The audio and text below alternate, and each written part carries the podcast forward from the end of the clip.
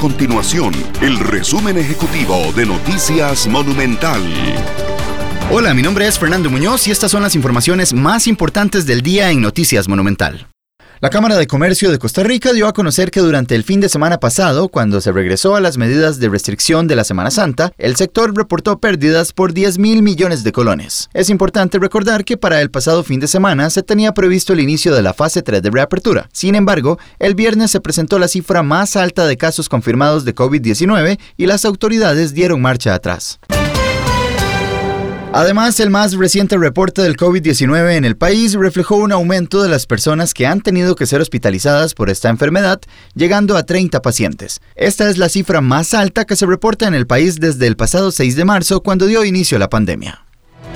Estas y otras informaciones las puede encontrar en nuestro sitio web www.monumental.co.cr. Nuestro compromiso es mantener a Costa Rica informada. Esto fue el resumen ejecutivo de Noticias Monumental.